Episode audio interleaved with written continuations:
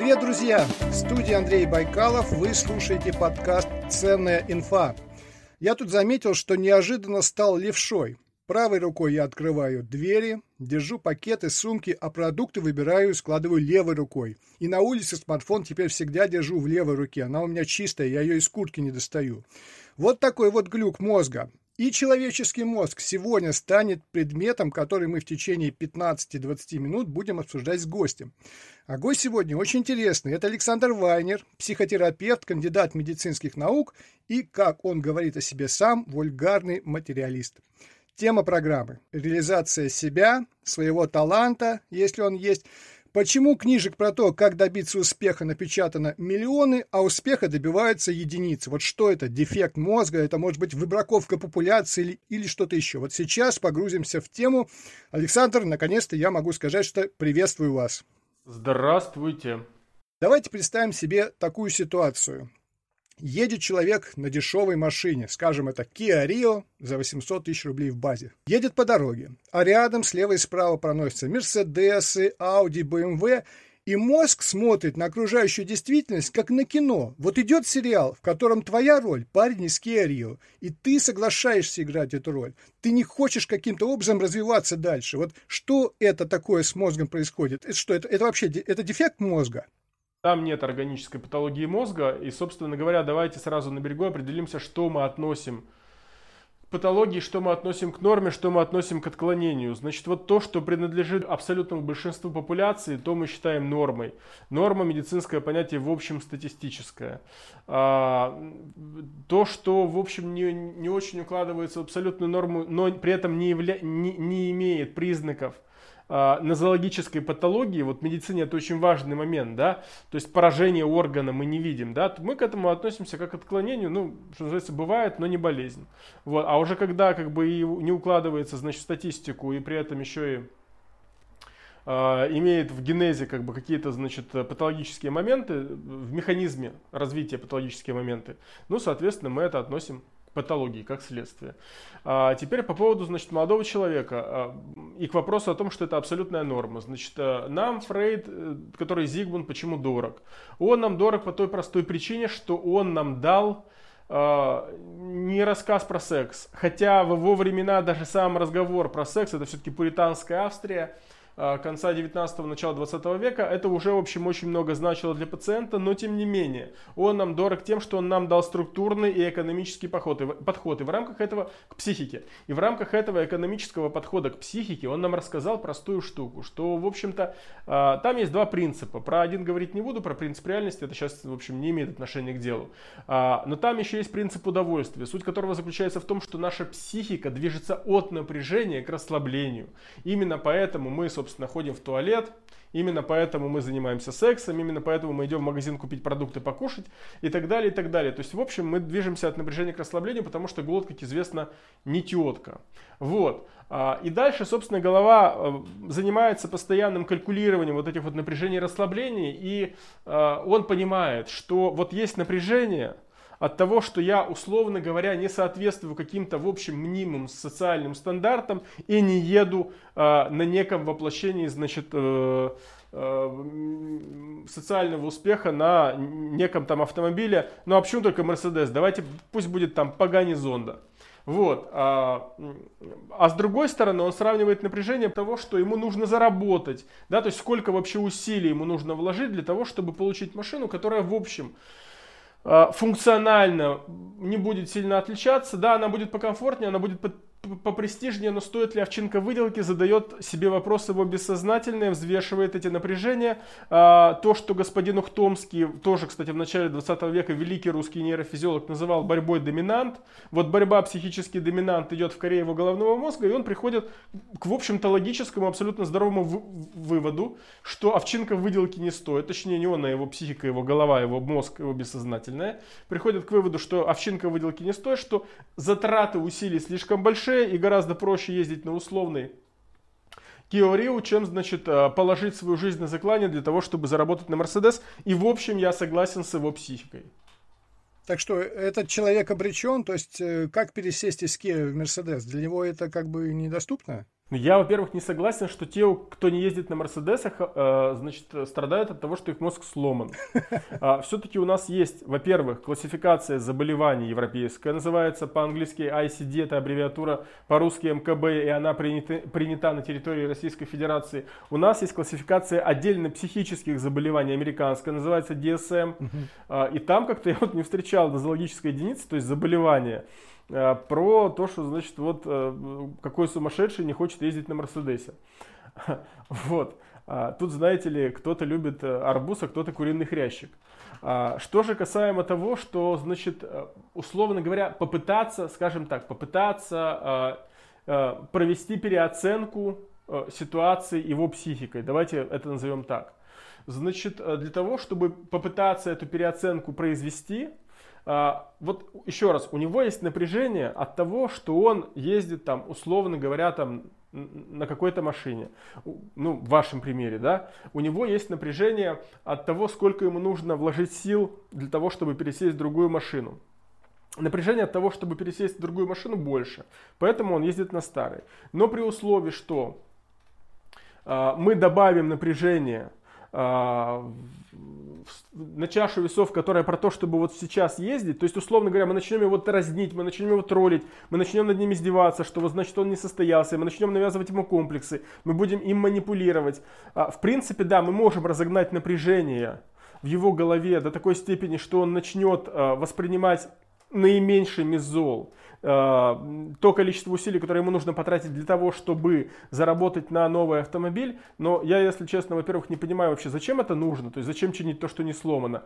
А во-вторых, э, ну просто я как вульгарный материалист и психиатр не понимаю, зачем лечить здорового. Вот. А во-вторых, Повторюсь, что учитывая экономические реалии, в которых мы сегодня оказались, вам еще, знаете, как было сказано в одном фильме, трамвай за счастье встанет том смысле, что Kia Rio вам еще, знаете, Мерседесом покажется. Когда говорят, что формируются нейронные связи, что это значит буквально? Они там как-то переплетаются, склеиваются, что там происходит? А, так, про нейронные связи, значит, э, давайте немножко разовьем тему. Вот у нас есть нейрончик, значит, нейрон, а у него ручки и ножки. А, значит, в качестве ручек у него аксон, в качестве ножек дендрон. Это условно, сейчас в моей фантазии так. То есть у него есть два отростка. А, значит, э, дальше, ну, они там в сторону других нейронов как-то расположены. Дальше, значит, а, он не может просто вот коснуться а, этими отросточками другого нейрона и передать ему импульс. Ему нужно выделить определенное вещество, которое называется нейромедиатор. По сути дела, это давайте будем огрублять, это ну, не совсем так, но типа электропроводящий гель. Причем тут важный момент, что в зависимости от того, какой нейромедиатор выделится, такой нервный импульс через него и передастся. То есть, э, условно говоря, там гель, он универсален, там ну, электричество по нему бегает. А тут, в общем, разные, разные нейромедиаторы, разные импульсы проходят. А, и дальше, собственно говоря, э, значит, вот он выделил э, этот нейромедиатор, передал через него некий электрический импульс другому нейрону, другой нейрон тоже возбудился, значит, тоже выделил этот нейромедиатор, передал, значит, э, уже свой импульс следующему нейрону, и вот так у нас, значит, как по цепочке побежало э, в коре головного мозга электричество. А, но это еще нейронная цепочка не образовалась ни в коем случае, потому что это они разово возбудились. А, если же, значит, возбуждение подобное происходит 10 э, раз, 100 раз, 1000 раз, то, естественно, значит, вот э, прям на, буквально на аксонах и дендронах начинают отрастать шипики такие, а, и прям вот, э, значит, они начинают тянуться друг к другу, и вот такая цепочка, то есть привычно, ну, грубо говоря, там образуется некий провод, то есть электричество привычно бежит, нейроны привычно передают, значит, а, привычным соседям привычный импульс. Простой пример, я зашел домой, у меня, там, я не знаю, выключатель, который вот у меня где у меня выключатель значит на уровне пояса справа. Но я так смотрю, мне надо смотреть, мне сейчас надо было посмотреть, вспомнить, где у меня выключатель.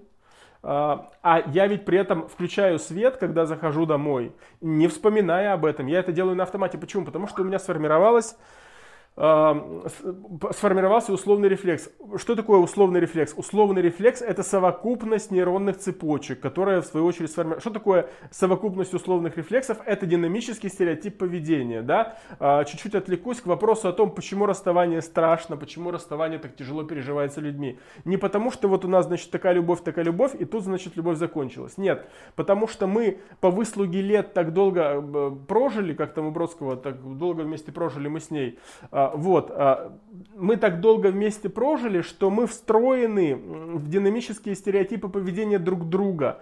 То есть а, я привык спать на определенной стороне кровати, я привык вставать тихо, потому что она просыпается позже. Или наоборот, она просыпается раньше, поэтому я привык, что когда я встаю, после ее завтрака мне остается там кофе и бутерброды. То есть вроде бы мелочи, которые не влияют как бы на личную жизнь.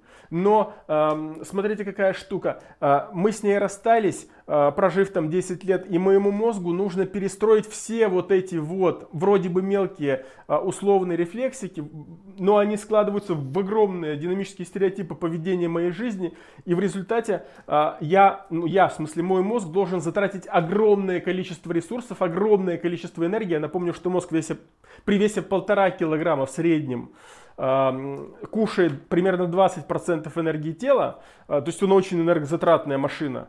А, и в этом отношении мне нужно затратить огромные ресурсы, чтобы все эти значит, а, условные рефлексы и нейронные сети перестроить в своем мозге. А поскольку мы очень энергосберегающие существа, ну как, ну вот у нас там есть специальные кладовые для энергии на попе, на животе, там, на боках и так далее – Э, у некоторых мужчин на груди.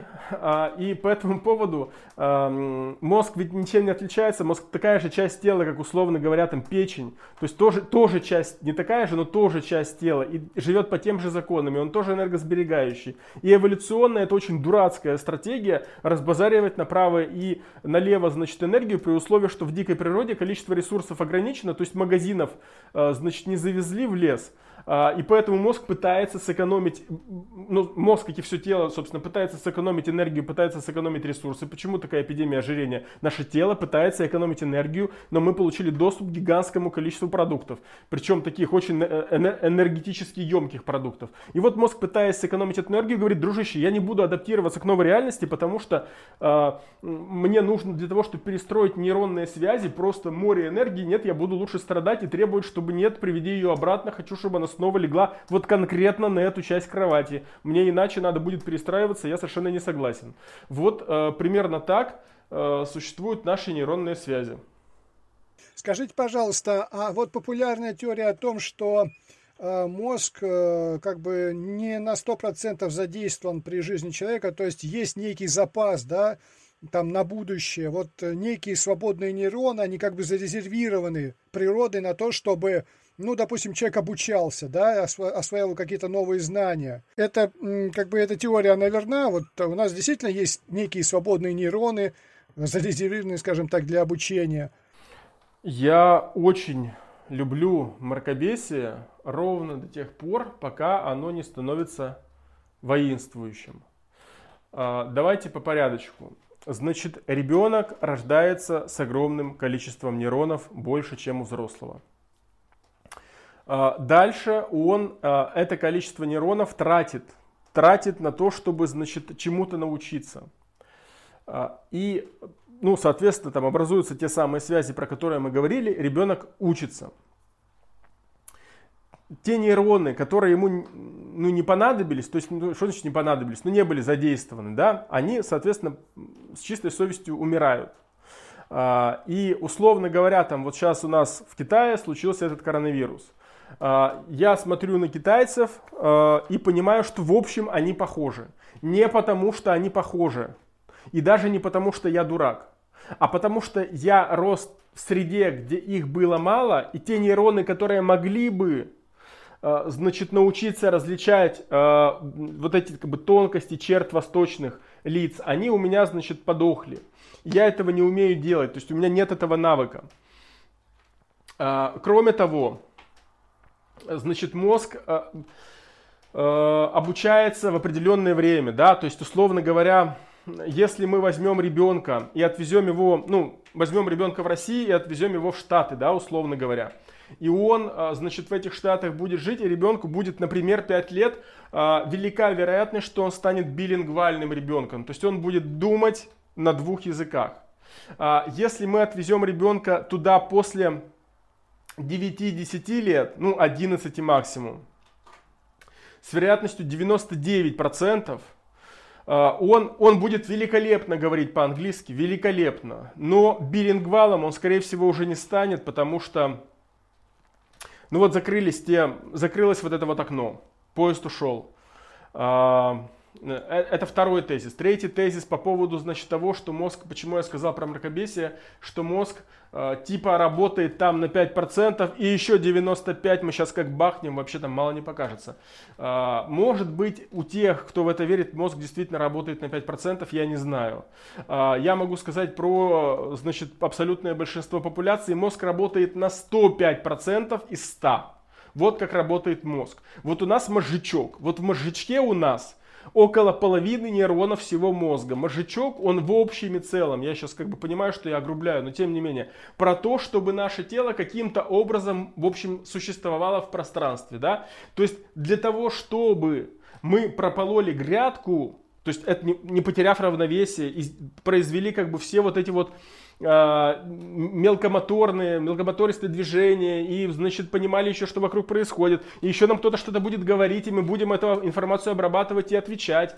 А, это уже нужны там гигантские ресурсы мозга. Повторюсь, только на положение тела в пространстве и на движение тела в пространстве 50%. Я не буду говорить про то, что а, мы же должны расшифровывать ту информацию, которая нам приходит от органов чувств. Это тоже гигантские ресурсы. У нас есть кора. А, эта кора занимается вот этой, ну, не только этим, но этим в том числе, дешифровка этих сигналов.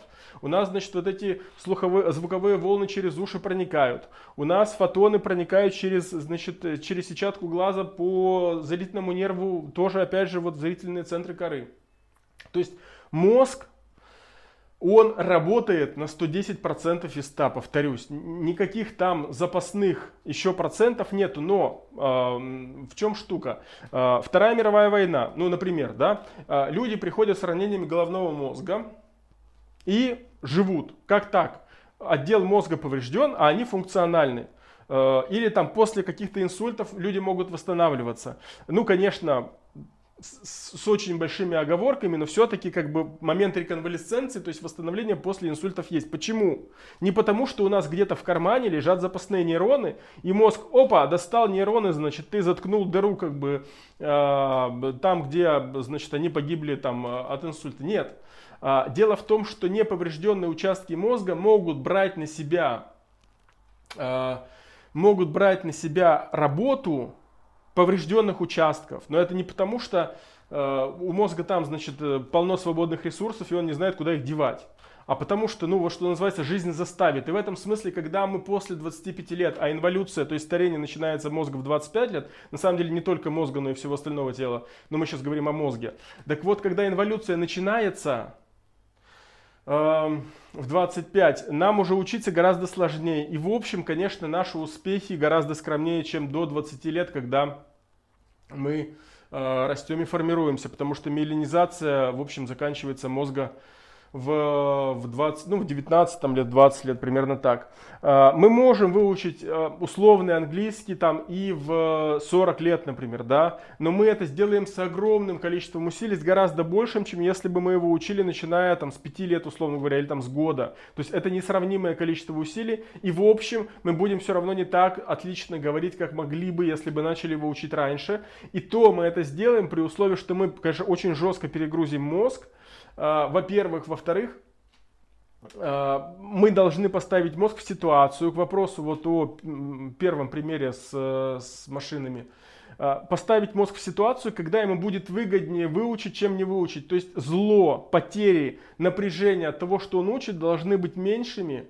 Ну, учит в его, в его терминологии это будет называться адаптируется к новой реальности, где он должен говорить по-английски.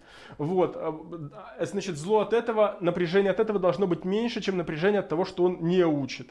А, собственно, поскольку люди обычно не догадываются, или там не то, что не догадываются, они хотят создавать себе вот такую жесткую ситуацию, а, поэтому, собственно, у нас такие большие проблемы у людей с тем, чтобы выучить какой-то язык. Вот так. Спасибо большое. Еще один важный вопрос. Есть популярная теория о том, что привычка в среднем нарабатывается за 21 день, а вы все-таки с ней не согласны. Как говорил дорогой ежелец, неудобно сомневаться, когда вполне уверен.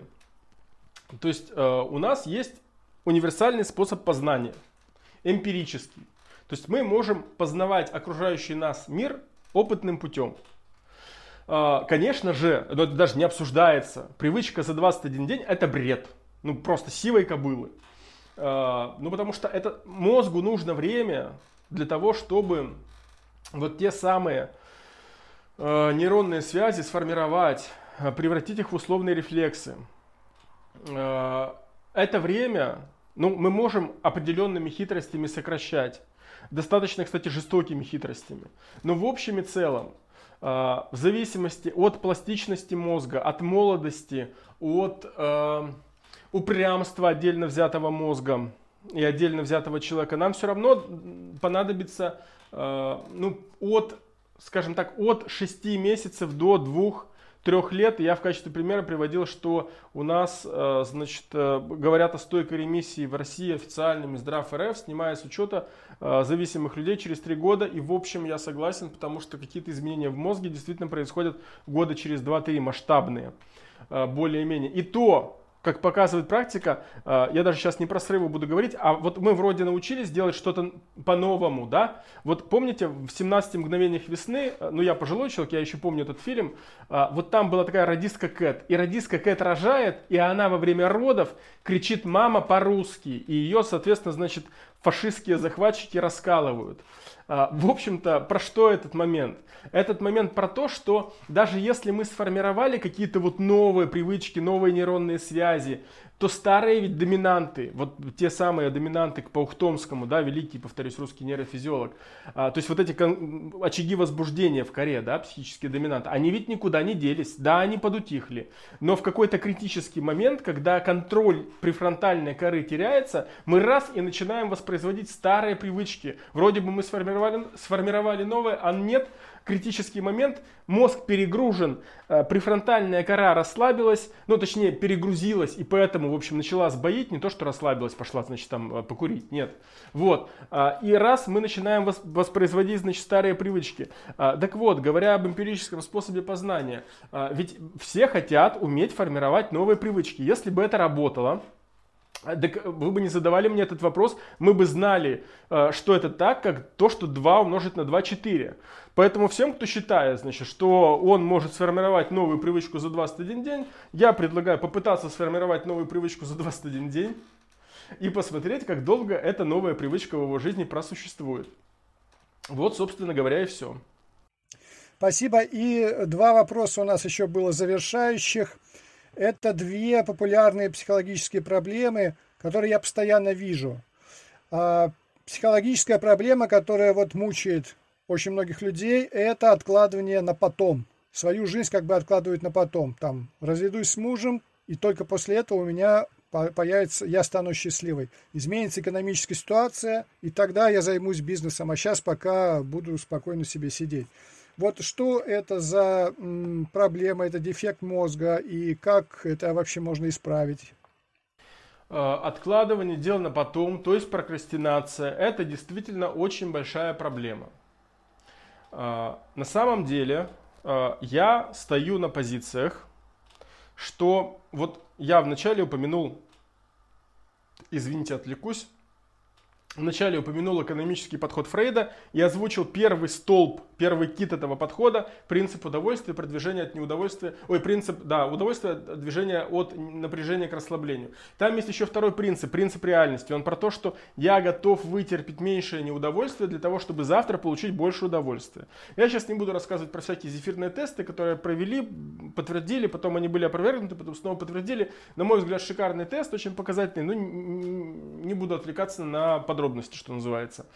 А, значит, я все время пропагандирую, что если ты научился, а ты учишься этому в первую очередь в пубертате, а, значит, с 12 до 18 примерно лет, если ты научился жить в соответствии с принципом реальности, то есть ты научился терпеть а, неудовольствие, ну, например, учебу ради большего удовольствия, то есть денег, но которые сильно отложены на потом, и поэтому, кстати, чуть-чуть отвлекусь, не важно, что мы учим, да, важно, получаем мы вот этот навык вытерпеть неудовольствие ради большего удовольствия или не получаем. Неважно, про кишечно-полостных или про э, покрытосеменных мы учим. Вот и как нам это пригодится в жизни, вообще не суть. И в этом смысле, конечно, глупо ждать от подростка достаточной силы эго, как сказали бы психоаналитики. Для этого, собственно, и нужны родители, которые в последнее время вообще, по-моему, забыли про то, что они родители хотят только дружить, а потом удивляются, что у подростков, значит, все так плохо. Но вернемся к нашим баранам. А, значит, вот э, я все время говорю про то, что в основе всего должна быть самодисциплина, что ты должен жить по принципу реальности Фрейда, и тогда, когда случится, значит, какая-то там более-менее форс-мажорная ситуация, ты без проблем ее пройдешь. Ну вот сейчас животрепещущий пример, нужно просидеть дома в четырех стенах.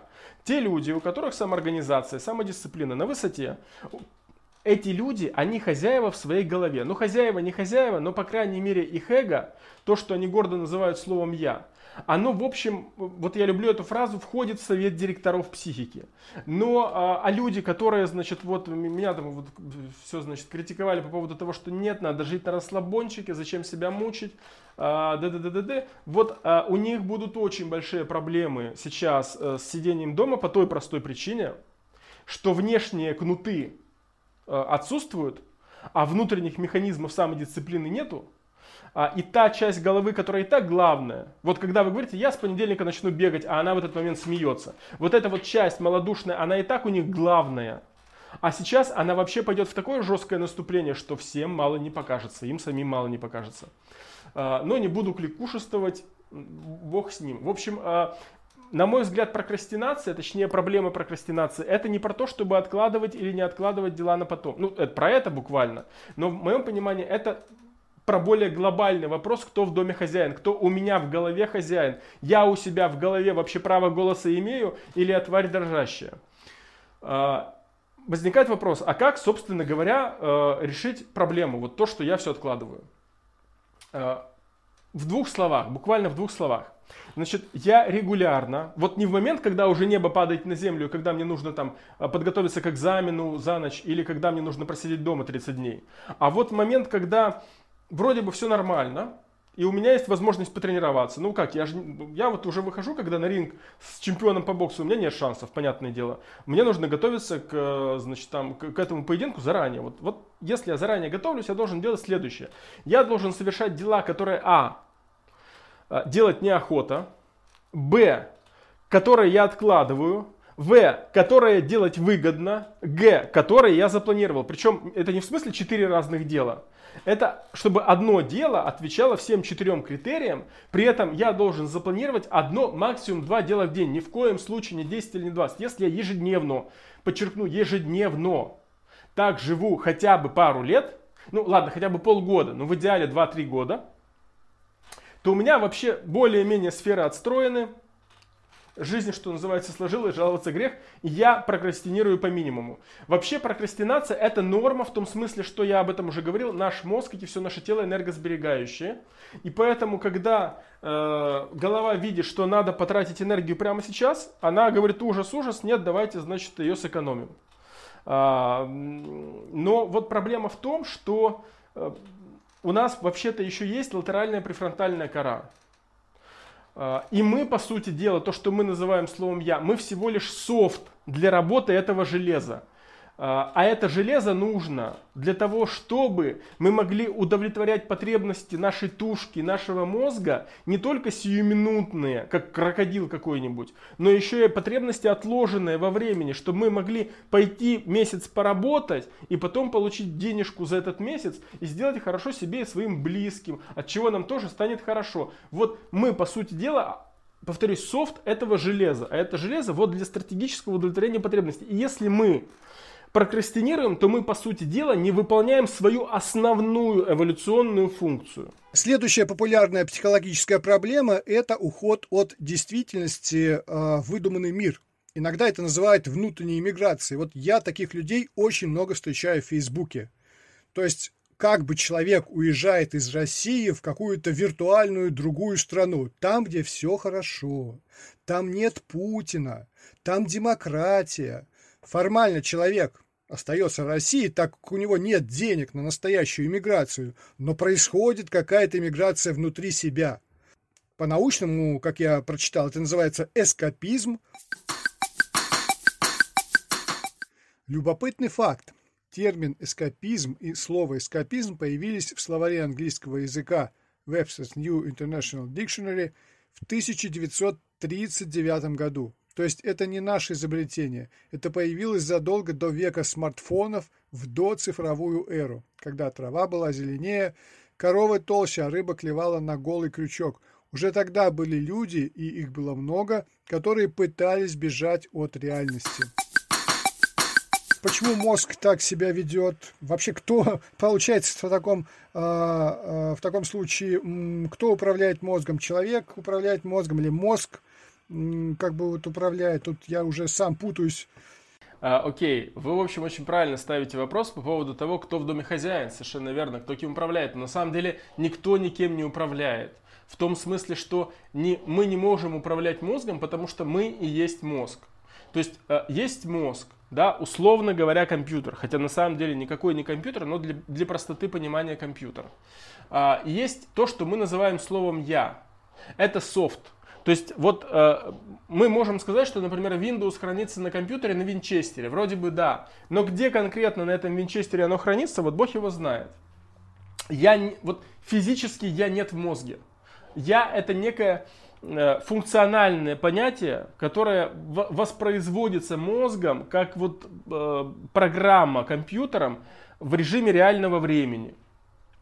Э, для того, чтобы, повторюсь, потребности стратегические удовлетворять. То есть ты должен э, заботиться э, там, о себе, о, как, о, об особи. Ты должен заботиться о своей стае, о людях, тебя окружающих, о твоих близких. Делать им хорошо, не потому что это альтруизм, а потому что от этого твоей голове будет хорошо. Вот понимаете, какая штука? А, а для этого нужно, чтобы вот этот софт, ну для этого, ну, я уже сказал, нужна префронтальная кора, но она обслуживается вот этим э, софтом. И в этом смысле нет, э, никто никем не управляет, в том смысле, что я и есть мозг. Э, другой вопрос, другой вопрос. А вообще вот я, вот эта вот, э, вот эта вот виртуальная штука, она э, какую роль в голове играет? И вот тут возвращаемся к прокрастинации. То есть, если я не прокрастинирую, я, соответственно, выстраиваю все основные сферы своей жизни. И физическую, потому что я слежу за своим здоровьем. И межличностную, потому что я слежу за своими отношениями их выстраиваю. И э, социальную, значит, э, и там у меня есть друзья, значит, и карьера, и тоси-поси, иерархич... иерархическая потребность у меня удовлетворена. И финансовую, потому что сегодня финансы это ну, деньги, да, это удовлетворение моей потребности в безопасности. Тоже знаете, это все, все потребности, они существуют в эквиваленте нейронов, которые живут в основном в таламусе. Это же тоже как бы не такие какие-то волшебные штуки, которые где-то там в небе плавают. Это все у меня в мозге на материальном уровне существует. И дальше, если я, значит, э, стоял, что называется, обоими ногами на земле, э, и вот не прокрастинировал, это все выстраивал, мне убегать не надо, у меня все хорошо, мне хорошо и в этой, в реальности мне хорошо. А вот когда у меня в реальности полная попа, простите, пожалуйста. Вот тогда я, конечно же, убегаю в виртуальный мир и возвращаясь к МКБ, к международной классификации болезней, э, в одиннадцатом пересмотре, это последний одиннадцатый пересмотр э, Всемирной организации здравоохранения, значит, там мы видим что в раздел зависимости, то есть в разделе психиатрические заболевания есть раздел зависимости, кодировки F10-F, да, F10-F19, там теперь ввели, значит, э, разделы, связанные с зависимостью не только от азартных игр, но еще и с компьютерной зависимостью, потому что когда ты никто и звать тебя никак, то, конечно, очень здорово, что ты в виртуальном мире, значит, маршал военно-воздушных войск. Ну, или каких-то там, не знаю, каких войск. Э, вот, поэтому эскапизм, потому что там в виртуальной реальности лучше, чем здесь. Здесь погано, потому что я прокрастинирую, потому что я у себя в голове никто. Вот примерно так. Хорошо, спасибо большое. Уважаемые друзья, наш подкаст завершается. Сегодня у меня в гостях был Александр Вайнер, психотерапевт, кандидат медицинских наук. Александр, большое вам спасибо за подробный рассказ о том, как работает наш мозг. Вам спасибо, что позвали. Всего доброго, э, хороших выходных 30-дневных. Всего доброго. В студии был Андрей Байкалов. Вы слушали подкаст «Ценная инфа». До встречи на просторах интернета.